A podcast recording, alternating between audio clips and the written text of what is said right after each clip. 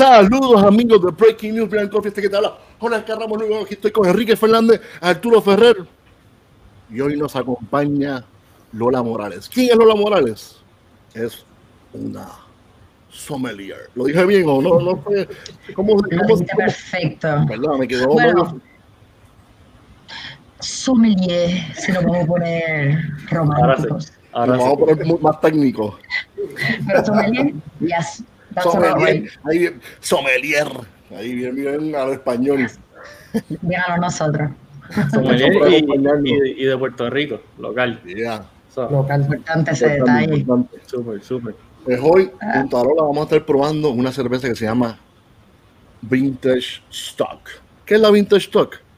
Es un Dark Saison. Es una cerveza. Un Saison, sabemos que un Saison es un estilo de Bélgica, de belga. Es un estilo que la levadura es bien importante en este tipo de estilo.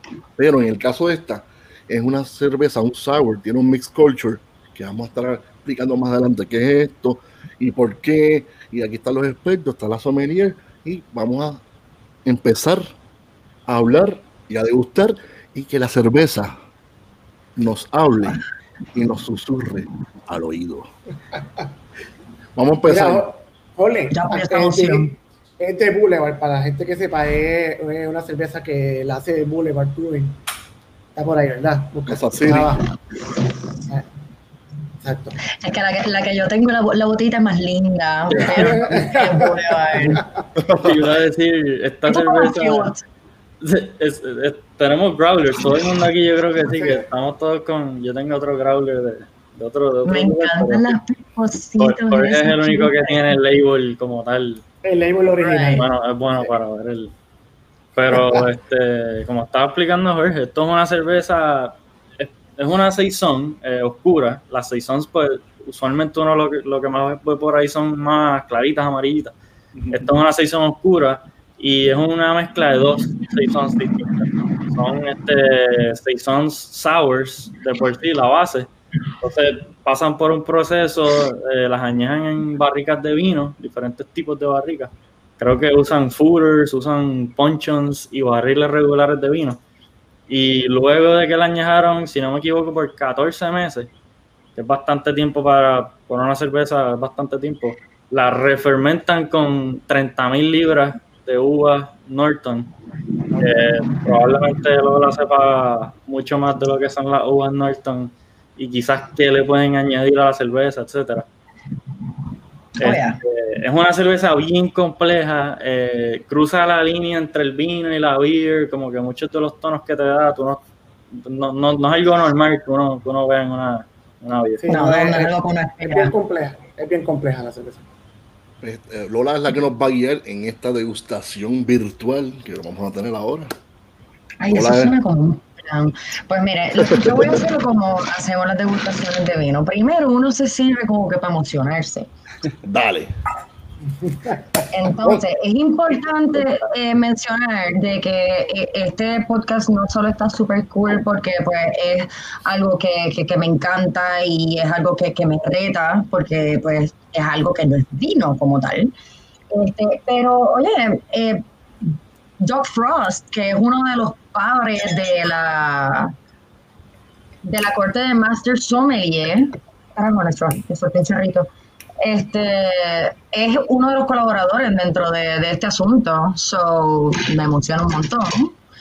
Este, como estábamos hablando de la uva Norton, la que e, esto es una de las que se le puede decir nativa de Estados Unidos. Y esta uva es súper alta en carácter frutal, tiene unos taninos súper bajitos, la acidez es súper chula, so es bien nice eh, los caracteres que le va a aportar a la, a la cerveza. También quería eh, mencionar así, a vuelo de pájaro, antes de que profundicemos, eh, el hecho de que empiecen la fermentación en los los, ¿cómo se dicen en, francés? los, Exacto, fooders, yo lo decía en francés. Este, el hecho de que sean unos contenedores tan grandes hace que el brewer tenga un buen control de, de, lo que es la fermentación y hasta dónde él la quiere llevar en nivel de eh, sourness o dulzura y todo este asunto. So, es más fácil, if you will, llegar a un nivel de balance en aroma y sabor si se hace inicialmente en un beso, o sea, en un contenedor así de grande. So, pues, ustedes me van diciendo si estoy hablando muy Sí, no. pues si no, estoy hablando. sigue hablando. Sí. So, Para eso estás aquí, para darnos tu... Sí. Ok, pues a mí me llamó mucho la atención el, el tema de que dentro de los yeasts, de las levaduras que están utilizando, usan Brettanomyces. Esto es un flaw en vino, eh, pero hay mucha gente que lo busca, hay mucho vino natural que busca que se desarrolle esa levadura porque le da cierto carácter al vino. Por ejemplo, en Chinon, en Francia, se puede encontrar mucho Cabernet Franc con esta levadura porque le da este carácter funky al, Mm. al vino. Entonces, pues ellos lo usaron deliberadamente eh, en, esta, en este brew para crear más esa sensación al vino. Y de verdad, de verdad que es mind blowing, porque tú le haces las vacaciones a cualquier vino de playa, o sea, ¿quién caramba quiere una sangría si tienes esto? So, honestamente, me voló la cabeza. Para el que no sabe, yo no sé si quieren que hable como que para gente que está empezando, para el que no sabe lo que es un, um, Definitivo. Un footer es un contenedor de madera que es tres veces, alrededor de tres veces una barrica normal. Debe estar albergando quizás como 160 eh, litros de vino. Este, al ser de uvas Norton, que son tan afrutaditas, pues lo que va a hacer es que eh, usualmente la uva Norton tiene un sabor como que a black cherry, o sea, es, es mucho más negro el carácter, pero al tirarle el sour beer suaviza ese carácter y entonces lo lleva más a carácter red berries. Ya entonces uno tiende más a percibir este, raspberries, blueberries, strawberries en la nariz y en el paladar.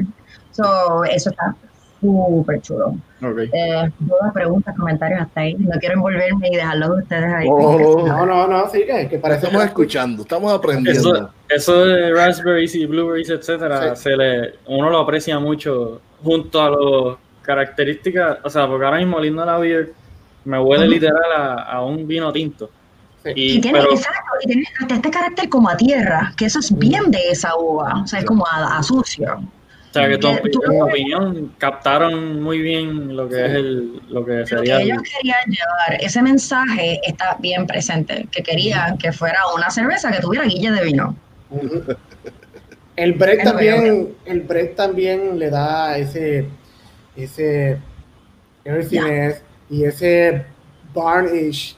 En la cerveza también se considera como algo, un flaw, si no es deliberadamente puesto. En ese Si tú, tomas una, cer- si tú tomas una cerveza que tiene bread y se supone que no tenga bread, es que pues es un. Ujú. Porque realmente eh, yo no sé cuán, cuán yo puedo ser aquí, eh, pero vamos a hablar entonces properly. Eh, el bread, la sensación que da en un vino es a barnyard, a, a Sí. establo, Exacto. por no Sí. decir A sudor de caballo. lo que a Caballo, mí me exacto. enseñaron. Sudor de caballo, exacto. Literal. Sigue eso. Me, me ¿Qué está fue lo que te enseñaron? Decir. Espérate, que ustedes me ven bien que...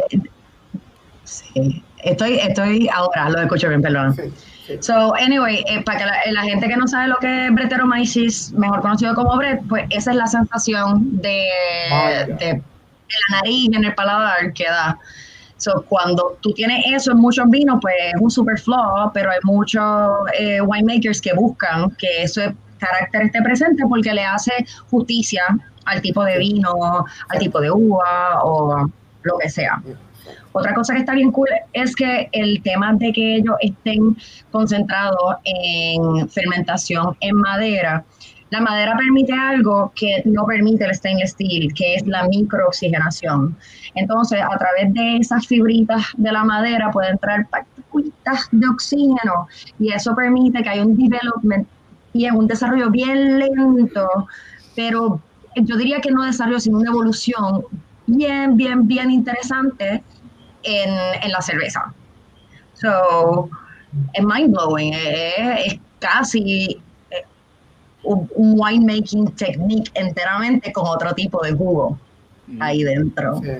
So, Bueno, a, cool. a- a- el- a principio, ¿verdad? Todo, todo material que se usaba para cerveza y vino venía de la madera. ¿Sabes? Que siempre cuando en, en- vamos a poner en, a principios de siglo, pues casi todas las cervezas tenían que tener el bread, tenían que tener el bread, tenían que tener el, el lactose de alguna forma, eran sours de alguna forma, porque se usaba madera para, para, para contenerla. Y obviamente después de del stainless steel cuando vino, pues eso los sabores un poquito más clean. Pero mayormente en toda la historia de la humanidad, hasta principios de siglo, eh, la cerveza y el vino era literalmente sours y tenían esos, esos toques. era lo que había. Es lo que había. Esto es casi que regresando al origen. Sí, estamos Eh, buscando como obviamente siempre. mu- mucho más controlado porque esto Sí. pues, lo hicieron con mucho más control y muchas más variables que quizás antes era como que pues salió sour Y la porque levadura silvestre, vale. Pero estuvo interesante lo que mencionaste del Brett en el, en el vino porque sí siempre había escuchado eh, tú vas a un viñedo y es como que anti Brett nada no puede entrar el Brett por ninguna parte que está No es eh, ideal, pero hay unas cosas que, que, que sí funcionan. Y otra cosa que está súper cool mencionar es que este tipo, pues ya este Arturo lo mencionó, que no necesariamente el bread es algo, eh, algo nice en la cerveza, pero como es un sour beer, funciona. O sea, esto con otro tipo de carácter no va a funcionar porque va a ser un montón de revolú y, y va a ser demasiado heavy y el, aroma va a estar desbalanceado. Pero al ser una, una cerveza dentro de todo tan refrescante, liviana, pues se beneficia de eso porque le da un sabor más redondo, eh, lo hace más, más full body. So, le da más sensación a lo que ellos quieren, que es que se asemeje a un vino. Y esta cerveza, eso, la base, eh, aquí ahora mismo como la pueden ver, es casi, o sea, parece... El color está bien oscuro. Es que Sí. Si tú comparas este negra. color tal vez con un vino, ¿con qué uva tú lo compararías o con qué vino? Yo diría que abuelo de pájaro, yo puedo pensar que esto tiene una pinta de un merlot joven, Ya.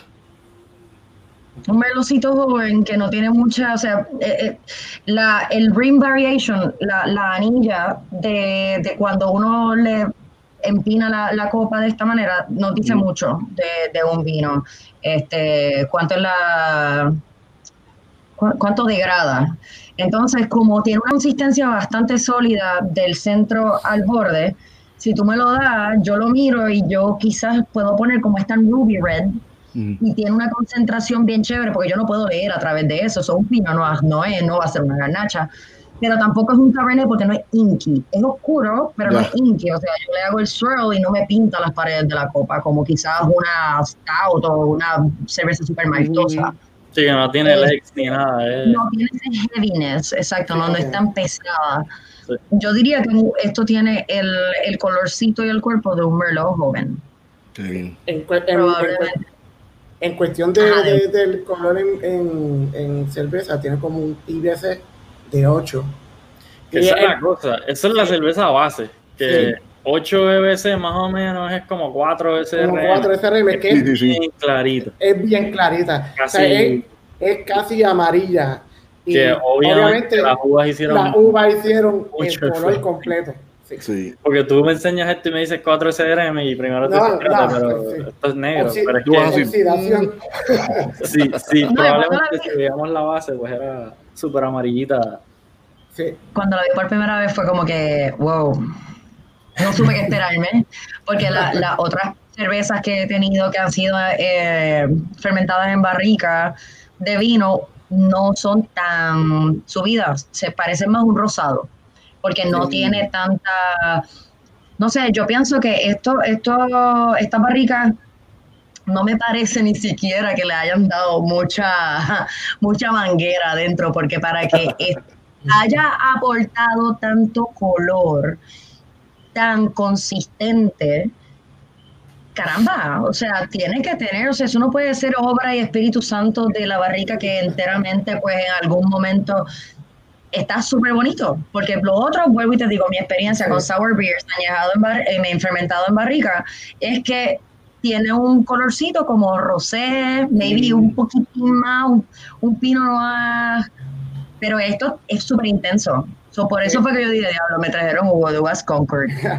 no, es que, si tú te pones a ver, eh, la cerveza también la metieron en torre fermentada en, con, con, la, con la uva. Con la uva, o sea, con, con los Norton Juice que le tiraron jugo de Norton. Oh, ok, pues, pues, para mí esto es nuevo, pues yo pensaba que realmente era como usualmente se hace para ratafia de champán y todas las cosas y para mucho whisky, que es que la gente compra estas barricas ya usadas de los viñedos y entonces pues ahí meten el jugo, el whisky o lo que sea y entonces pues que eso haga el milagro. Entonces me, estás diciendo que hay una maceración de la cerveza con la uva. Metieron la, metieron la cerveza, la uva y jugo del Norton. Hicieron primero eso, lo que tú Una maceración con la uva. Entre los tres, exacto, los tres.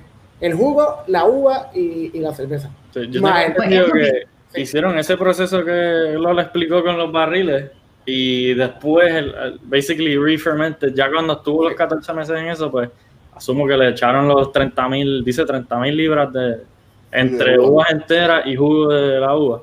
Que asumo que también ahí habrá cogido mucho del, color. color y el. Y me imagino pues que también subió, subió también, me imagino que el porcentaje de alcohol porque esta tiene como 9% de alcohol. Eso es otra cosa, tiene 8.9, que honestamente no se le siente mucho. No se siente, y es bien importante mencionárselo a, a, la gente, porque este es el tipo de cerveza que yo le digo a todo el mundo, tengan cuidado porque tú estás bien hasta que estás mal. O sea, esto está súper refrescante y el janguerito, y de momento, wow, ¿qué pasó aquí? No se deje llevar por el dulcecito. O sea, realmente esto tiene mucho más alcohol que una copa de vino ordinaria. O sea, es otro, esto es otro animal. Pero te da esta sensación de que es una copa de vino ordinaria, maybe a little bit.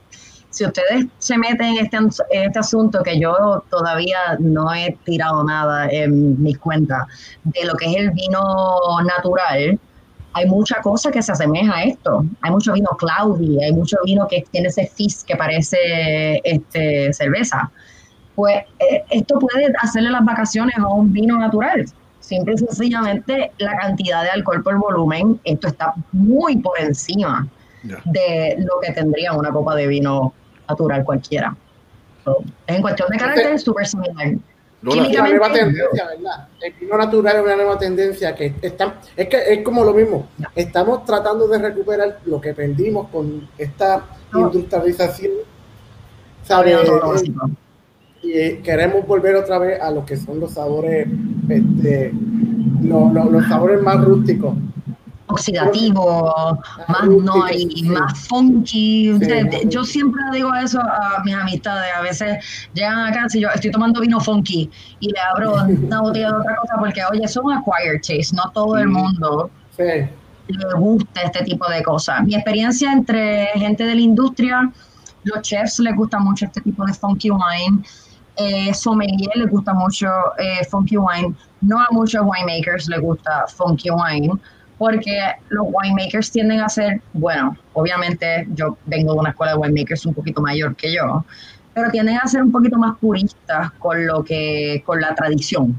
Eh, y pues, pues yo hice casi toda mi práctica en Francia, pues ellos tratan de mantener esa tradición. Pero entonces están llegando todo este reguero de gente de mi edad con pinta de hipsters y están revolucionando la industria. Y pues mira, también para bien, porque son cosas que a veces no sirven para nada, o sea, muchas veces no sirven para nada, pero si es un vino natural que está bien hecho y con conciencia, están bastante listos para tomarse right away y también tienden a aguantar un tiempito chévere de añejamiento. So, para mí es un vino interesante, vamos, pero no te puedo tirar una ley de que el vino natural es lo máximo, porque es un en cuanto al productor, punto y se acabó. Puede ser lo máximo, puede ser lo más porquería del mundo, depende de quién lo produjo. Pero, eh, el mundo de la cerveza es lo mismo también. El mundo de la cerveza es lo mismo. Yo una vez tuve una oportunidad de tomar un, uno de los, no sé si le llaman organic, este, son, son, los, son los natural raw wines, creo que le dicen, algo así. Porque que- hay vino, acá- no, no confundas el vino orgánico y el vino bio- biodinámico con vino natural. Orgánico y biodinámico son dos cosas distintas y natural es otra cosa. Natural es mínimo eh, manipulación y pues crear unos microclimas en- dentro del viñedo, eh, no usar metodología de clarificación, eh, no usar, o sea, solamente usar eh, levaduras salvajes, este, ¿cómo se dice? Cosas que, que se crean dentro del propio vino, o sea que realmente según la ley no debe pasar de 20% de lo que normalmente la manipulación que llevaría un vino como tal. ok. So, por eso Y es que hay tanto margen para que la caguen, perdón. Es que yo somos recuerdo que era una botella, un pana la, la consiguió no sé dónde, se la enviaron y era un vino blanco, pero era literal casi blanco, o sea, hazy, murky, que por eso ¿De verdad? me, me huele que es como lo que tú estabas explicando, que, que se se ve mucho menos refinado, pero hasta cierto punto, pues tú dices, parece que estás probando algo mucho más como que right from the Yeah. farm, eh, bien como que me, me acordó mucho a, a eso, a este flow de beers, eh, funky, farmhouse Jester King, Jester King, que eso es, así. King es, que es puramente lo que hay allí, nada más, la levadura es de ellos que está en el ambiente. Y eso es lo más duro. lo más Eso es lo que los conseguir. define. Sí, Sí, es que realmente eso es lo que nos define. O sea, estamos en una era de que en algún momento vamos a ver hasta champán anaranjado. ¿Por qué? Porque usualmente la, la uva, eh, los vinos blancos, pues no hay maceración con, con la, no hay contacto con las pieles porque no queremos vinos hazy, no queremos vinos con colores raros.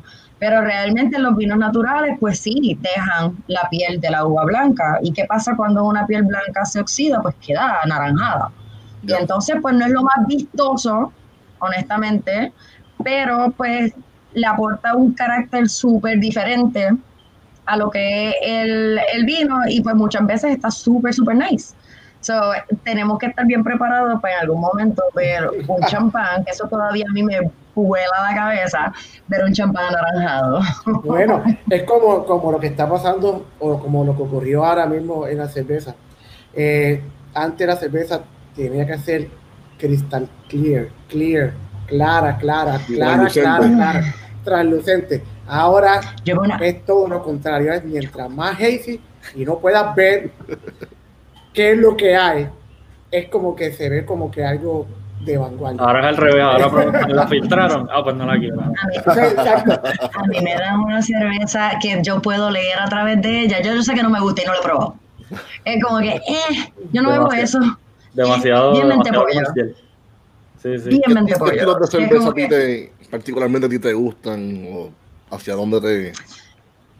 A mí me gusta mucho la Belgian Style, este, me gusta mucho wheat beer, sour beer me encantan, pero siempre son cosas extrañas que me dan por ahí que bien poco que me acuerdo.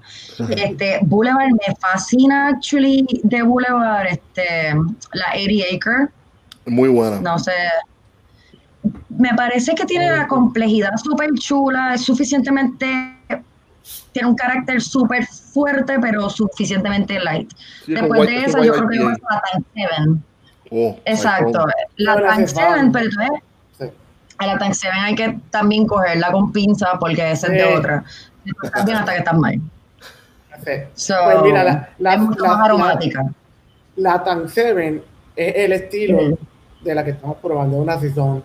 Eso es una, es la, una de las Saisons de ellos. Y me imagino que usaron, quizás, Kike, ¿verdad? Puede ser que hayan usado la base de la Tan 7 para esta. En esta Sí, como es un dark. No, sé, creo. no sé cómo fue que empezó la base. Puede ser, porque en verdad un batch de Tank 7, quizás si no los opeas igual o algo, pues terminas con un líquido indiferente. La hibiscus de ellos, que es sour, también es súper rico. Es hibiscus, creo que se llama hibiscus. No estoy La segura. Hibiscus Goza. Eso llegó. Que sí, seasonal. esa lata llegó, si no me equivoco, el año pasado llegó una o dos veces y me muy buena. A mí me gusta mucho. Sí. Pero es súper sour. Una eh, bebida muy rosita, tú la ves y como que te, eh, hay- me imagino que hay gente que la ve y dice, eh, esto no, no me tomármelo", pero otra gente, honestamente, se ve bien refrescante. En casa yo digo como que te voy a dar una cerveza que tiene champán. Y entonces lo sirvo y que, ¡ay, qué cool! O sea, realmente para mí este mundo es cómo tú lo asemejas a un happy thought de la persona a la que tú se lo vayas a servir. Mm. So, como probablemente la gente que me sigue a mí, pues se identifica más con el tema del vino, pues tú se lo llevas por ese vecindario, le hablas en ese idioma y sabes qué es lo que va a encontrar y es súper, súper mind blowing, o sea, me encanta el hecho de que tú estés vendiendo algo totalmente distinto, pero le des la misma experiencia técnicamente. So, yeah. Para, para ti esto es una buena cerveza para quizás bridge un poquito el, el gap entre la gente que le encanta el vino y la gente, lo- los super beer fans. Sí. Yo me atrevo eh, a ojos cerrados poner esto en un blind tasting y decir que es some kind of weird wine de Italia o algo así. Es como que porque, sí, porque es que hay mucha cosa que, por ejemplo, el norte de Italia hace mucho tinto que tiene como que esta efervescencia, pero es una efervescencia bien similar a la, a la de la cerveza, que es como una, como una espuma, no es una burbuja. Si la sientes en boca. Exacto. So, hay una, hay unas cuantas, hay una que se llama, ay Dios mío, la- el productor se llama Casina Garitino. Ya mismo me acuerdo de, de cuál es exactamente. Pero realmente es esto, obviamente pues es un poquito más dulce porque pues es un late harvest y pues desarrolla más azúcar y oye, punto, es vino, no es cerveza. Pero yo puedo ver esto, me puedo ver a mí cogiendo de zángano a dos o tres, llevándolo a un tasting y diciendo que es vino cuando realmente no lo es. So, Unos que dicen, unos que digan, yo no bebo cerveza, yo no bebo cerveza, y le llevas esto, estaba bebiendo cerveza, te cogí. Caerían, Qué caerían. buque más espectacular. ¿Qué, qué Eh, tú sientes, qué tú percibes en, en- en aroma? ¿Qué te dice? ¿Qué te habla? ¿Qué te... Oye, ¿verdad? Nos hemos entrado en, en- en la cuestión de probar la cerveza. carácter. Eh, Sí. estamos. Hay que, hay que darle la nariz a Cuéntame, cuéntame, Lola, ahora te toca a ti. Nos envolvemos en el geeking. Pues mira, en nariz, este, antes de, de nada, obviamente yo supe lo que era la cerveza después de haberla probado. Así que primero te voy a decir lo que me dio y después voy a explicar por qué tiene sentido. A mí honestamente me dio un olor como a dark chocolate, este chocolate oscuro, raspberry, blackberry, blueberry, todo berry, o sea, toda- todas las frutas del bosque. Este, un hint de vainillita, como vanilla bean, no vainilla de la que usas para hacer un flan, sino de, de, actual vanilla bean. Sí. Entonces, como esta nota oxidativa, como, ¿cómo me explico? Como a- es como un caramelito y también un, un olor como a, voy a decirlo de, un- de la manera que quizás ustedes me entienden, al piso del yunque. Ah, sí, sí. Ya. Sí, sí. Que sé que el piso del yunque tiene como que ese musgo, está húmedo y es como que Dirty, como... es un earthiness, pero a la misma vez es mineral, no es... Ya, ya. no es olor a tierra mojada, es como que a ese layer de arribita que te da como que cuando hay un día lluvioso y es como que ah, feliz. A mí a veces son algunas, sour beers me dan, que yo le digo como que me huele a, a biblioteca vieja. Que más o menos es eso quizás como la humedad. Eh, Como un libro bien viejo, tú lo abres y, y tiene como un, pero bueno, es como weird. Uno dice, esto Porque, porque es que te da esta sensación como, como que nostálgica, pero realmente si lo llevas a, ajá, si lo llevas a ciencia, pues es olor a humedad, porque qué otra cosa hay en el closet de tu abuela o en la biblioteca de tu escuela que no es humedad. hongo. So, yes. es eso. Es eso. Pero, eh, eh, por eso, earthiness, Sí. mildew, este, ese, eh, por ahí es que yo entro con, el, con la palabra funky. Cuando Sí. me da mucho ese olor como a, a hongos, a humedad, a cuero, a todos estos caracteres que son como marrón, Ya. funky ¿Cuán- wines. ¿Cuánto del barril tú le sientes versus la uva? ¿Para ti esto es mucho más, la expresión es full más de la uva y no tanto del barril? ¿O, o- o tú crees que si hubiesen si no hubiese estado el barril, jamás y nunca hubiese sabido cómo Ok, sacarlo. en, en mi opinión, y puede ser que me equivoque porque pues obviamente eh, solamente el brewer sabe, pero ustedes me dicen. Este, yo entiendo que hay muchísimo del carácter de la uva, que realmente el beneficio que tuvo la cerveza como tal al estar en madera fue el pace de fermentación, obviamente, porque estás en un vessel grande que puedes controlar más o menos cómo va evolucionando, y el tema de la microoxigenación. Entonces ahí es que van entrando estos olores como que más fuertes, quizás esa vainilla se debe a la, a la Madera. madera. Sí.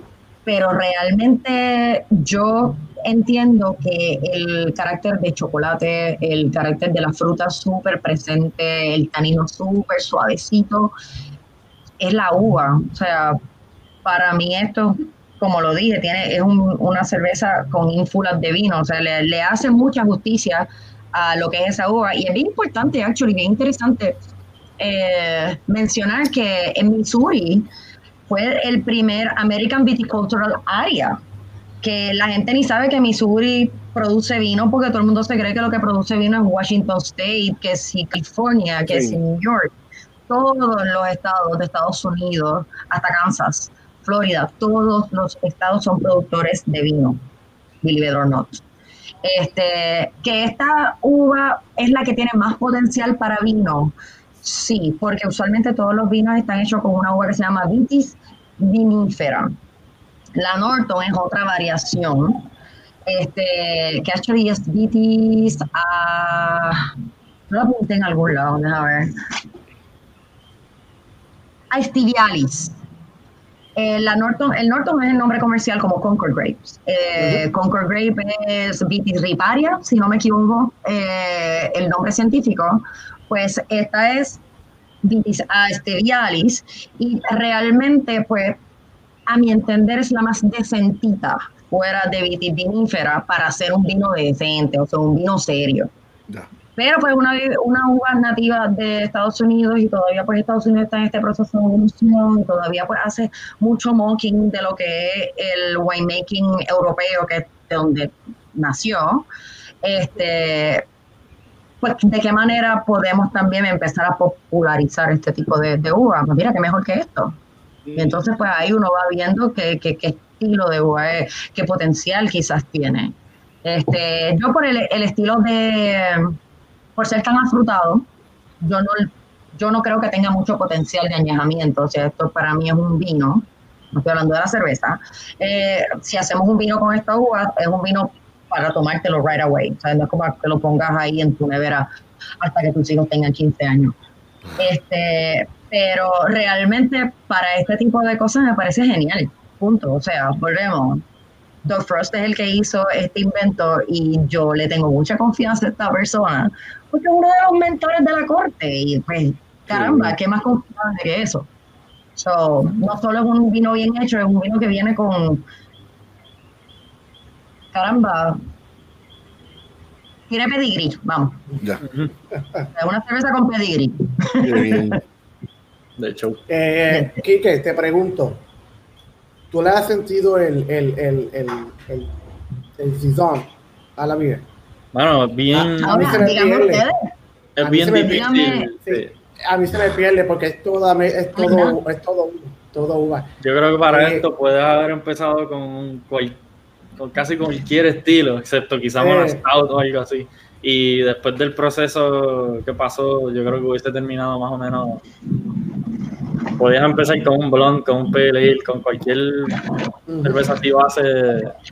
Maybe la Saison, quién sabe. Eh, Quizás le añadió algo de complejidad que no. Pero no No es lo primero que resalta, pero. No, No, le, no no. le estoy sintiendo el sazón, ¿verdad? Y, y eso es una levadura que tú sabes que tú la pruebas de la primera, tú sabes lo que es. Sí, usualmente No, no, sale, bien, sale bien. Se expresa bien, se expresa mucho. un poco más overwhelming quizás de ese tipo de levadura y me parece súper balanceada. Por eso es que digo, es el tipo de cerveza que estás bien hasta que estás mal, porque en Sí. otro tipo de cerveza, pues ese tipo de levadura es- te da un jab So, tú sabes lo que te estás tomando, pero aquí no, porque está Ujú. súper suavizado por la uva.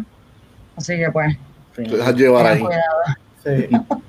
Se- según, veo, según veo aquí en la, en la botella, Ah, viene el Best By Date, o sea que dice pues, la fecha de vencimiento. Dice enero Ujú. 17 del 2022. O sea, le aguanta. Sí, o sea que están diciendo que, pues, que puedes dejarla un tiempito, pero, pero no, como tú dices, no es, no es 15 años más tarde, es como que dos añitos y ya, tú sabes. Ah, no, acuérdate que el, el preservativo de la, de la cerveza es el hop y el preservativo del vino es el tanino. Al esto ser, si esto fuera un vino, o sea, si no tuviésemos una cerveza, si no tuviéramos un vino de Norton, pues no tiene mucho tanino, eso no va a añejar con mucha gracia, vamos. Entonces, pues la acidez alta, que eso ayuda, pero a mí no me pareciera, depende obviamente de la metodología y dónde crezca la uva, no, no me parece que sea una uva para tu celebrar tu aniversario número, número 30. El quinceañero de Pero tu esto sí tiene, sí tiene los hops. Sí. Si tiene los hops ahí, lo que pasa es que están enmascarados por la- el jugo de uva. So, Sí. Para mí que no tiene tanto. toda la metodología. ¿Cómo, cómo tú la, Lola, cómo tú la percibes en boca como tal? ¿Cómo tú le describirías en, en, en boca la cerveza? Mm, Yo describiría esta eh, cerveza en boca, si te la voy a, a describir como, como si fuera un vino, yo diría que es light body, o sea, un- una, una cerveza de cuerpo liviano Ujú. con un finish bien largo, porque, o sea, hace rato que yo me di el último bucho y yo todavía estoy saboreando todos los caracteres, o sea, ese dark chocolate es súper presente, todos los berries están ahí, no hay gritty, so, por eso mismo es que digo que, que ese, ese es el peligro, porque realmente es el balance, hay una armonía tan bonita dentro de la cerveza que tú jamás esperarías que es este tipo de cerveza como tal, o sea, está en mi idioma beautifully made. Es una belleza. Es una belleza tropical. Exacto. Es una, es una excelente selling point. Este, yo tengo una última pregunta para ti, como de, de- de tu- Adelante. de acuerdo a tus gustos de, de las cervezas que has probado y tu experiencia, obviamente, en el mundo del vino. eh, si tú Ajá. fueras a hacer una beer con algo de vino, con alguna, ¿qué, qué, qué barriles escogerías? ¿Qué uva? Si fuese clarita, fuese tinto, fuese... ¿Cómo te gustaría a ti, basically, una beer con vino? Pues mira, yo creo que haría algo similar a esto, pero utilizando barricas del ródano en Francia, específicamente el Syrah, y me explico. Eh, es una uva como que puede ser medio diferente en, en los diferentes diferentes partes del mundo. Se conoce como. Shiraz en Australia y no tiene la mejor eh, fama, porque pues la gente piensa que eso es el yellowtail o esas cosas que realmente, eso es como decir barefoot chardonnay. La gente tiene que empezar a evolucionar y saber que la uva no tiene culpa de que la etiqueta que usted conoce es una porquería. Vamos. Pero me parece, ya, o sea, tiene, eh, me parece que, que una, una barrica del norte de, de Ródano, de específicamente Syrah, le va a aportar el mismo earthiness, quizás, que tiene esta, eh, le va a hacer justicia a la fruta, pero quizás le va a añadir un poquito de complejidad, porque va a tener más mineralidad quizás que fruta. So, por lo único que quizás tú no me ves tomarme esta cosa entera es porque quizás me empache con la dulzura un, un momento. Si lo rebajamos un poquito, pero cosa de nada, o sea, es como que dos. Le bajas Esté más- dos. más seca. La haces un poquitín más seca. O sea, y no seca, sino yo diría que más mineral, porque pues seca quizás se queda corta. Mineral es como que va a seguir siendo compleja, va a tener la misma complejidad, pero quizás va a ser menos fruity. Este, that's what I would do. Eh, I would tone down, si fuera mi cerveza, tone down la fruta. Ahora mismo esta cerveza ha pasado al Salón de la Fama de Lola Morales, estamos claros. Y no lo estoy diciendo porque, porque estoy aquí con ustedes, porque como he dicho en otros videos míos, yo estoy la verdad con la carita sucia. Igual se me desfigura si le estoy diciendo una mentira. Pero realmente eh, me voló la cabeza el tema de, de disfrutarme tanto una cerveza describiéndomela y, y gozándomela como si fuera un vino. O sea, no, no es una sensación que tú sueles tener con una cerveza y por eso fue que me puse tan emocionada y estaba tan excited por el podcast. Súper, súper. Pues mira, esta, como estaban hablando, esta cerveza tiene esa más o menos esa dulzura, eh, tiene nada más que 12, 12 IBUs, que eso en una, en una cerveza es bien bajito, el IBU. Sí, un poquito más. Sí, y no tiene tanta Eso no de los hops. Y entonces, pues, El quizás, hop es como un aftertaste nada más. O sea, es algo como que te da en la salida. No te da ni siquiera en la Mm. entrada. Es como que, ok, sí, ahí aquí en está. esta cerveza, pero no es tan está- alto. no, está casi nulo. Sí, no, no es. eh, la actuación estelar no es de los hops, No. definitivamente. Yo diría que la actuación estelar es La uva. floral y fruta. Ya. Sí, A mí me sale hasta, hasta dried lavender, sí. qué bien. lavanda, todas la- las berries, eh, chocolate, de vainilla, Earthiness. that's it. No. Súper obviamente el piso de yunque. Importante. el No puede faltar. Musgo. Algo más que quieran añadir, algo más que quieran decir. Yo creo que estamos. Bueno, Kike, nada más viene, nada más viene, ¿verdad? En, en, en, Esta cerveza En- solamente en llegó en barril, barril ¿en sí, a Puerto Rico. en- Eh, así es que si la quieren Ah, eh. conseguir, Es importante, el tema de el, el glassware con este tipo de cerveza. No, no es una cerveza para tomártela en un vasito de esos de medalla. Esto es una Exacto. cerveza para bailarla. O sea, esa, Literal, esa que tiene Jorge es ideal sí. para esta cerveza, el que- importante. Porque Sí. concentra, concentra los aromas, concentra todo Sí. y entonces pues hace que eh, esta pues te hace que es demasiado, pues este vino es muy abierta y pues hace que se le escape la espuma más rápido. medio Pero si tiene como que narrow, exacto, si es más, el cuello más, más angosto, como la que ustedes tienen, suele conservar mejor la espuma. Sí. Y obviamente pues los aromas eh, pueden hacer más derroche de talento porque a esto ser tan abierto, pues quizás a mí no me va a dar tan intenso como le dan ustedes. Sí. Por el tipo Esta, de- esta, esta copa le llaman la TQ Glass y supuestamente la diseñaron para poder este, disfrutarte la mayoría de los estilos de cerveza.